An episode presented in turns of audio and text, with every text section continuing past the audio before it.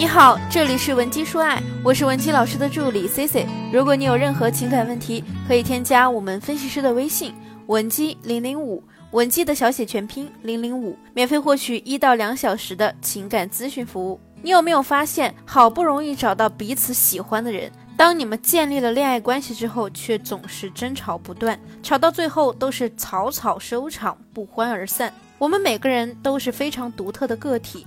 但是爱情会将两个人的共性不断的放大，所以我们要通过正确的沟通方式去表达自己的内心。今天呢，C C 为大家整理了四大有效的沟通技巧，可以让你们的感情越吵越甜蜜。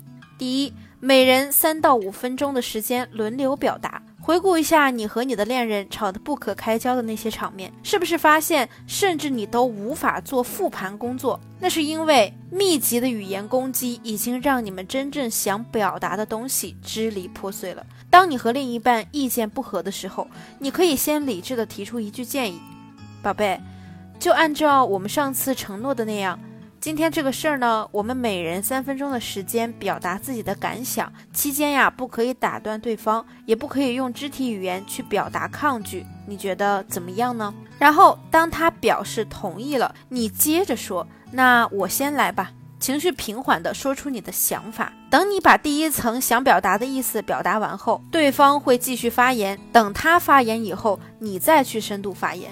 你会发现，这样的对话方式类似于我们上课举手回答问题的流程。两个人身处一个有序的情景之下，能大大降低语言的反复交杂，进而避免过激的言语引起的暴怒性情绪，不让你们的事态升级。第二。保持理智，再提建议。当恋人向你展露焦虑、困惑的时候，不要想当然的认为你好心给他一个建议，对方就会买账。很可能他会觉得你这个建议来得太仓促，快到好像你没有太重视他说的话一样。也许对于你的建议，对方还会带着情绪说：“算了，反正说了你也不懂。”或者是“别总是你觉得、你认为的，这两个不是一码事儿。”你看。这样进行呢，最终你们两个人都没有台阶下，所以你首先要做的就是在生理和心理上给到对方最大的共情，给予对方被爱意包裹的一种状态。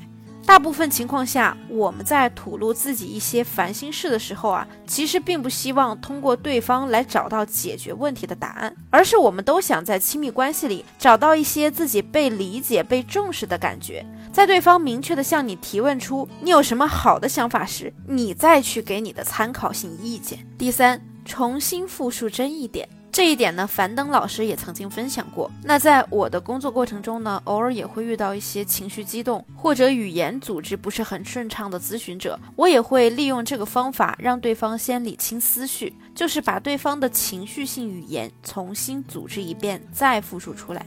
我打个比方。有一天呢，你回来发现你爱人的袜子一直在地上散乱的丢着，他也没有放进洗衣机里面。这个事情呢，让你特别的烦躁。这时候有两种表达方式，第一种表达方式是你袜子能不能不要随便乱丢啊？我又不是你的保姆，我可没空天天跟在你屁股后面给你捡袜子。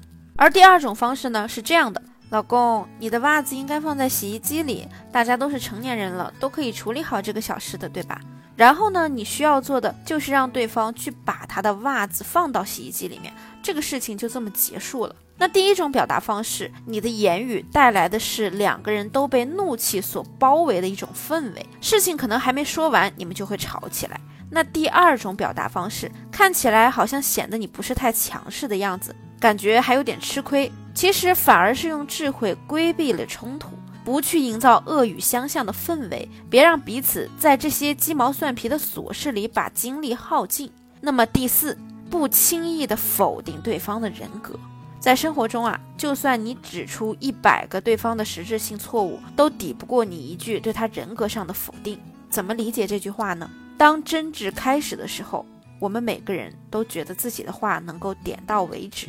但是当话赶话的时候呢，恶毒的字就像机关枪一样打在对方的身上了。不要通过眼下的事情就去全盘否定另一半的人格。我们小时候都有考试没考好的时候吧？老师对你说：“你看这个呢，就是你不复习的结果，种什么瓜结什么果。”这句话呢，我们是不是都能够接受啊？但是如果你的老师对你这样说，哎，我说你是不是脑子就比别人笨啊？就比别人慢一拍，从来没有见过你这么笨的学生，怎么教都教不会。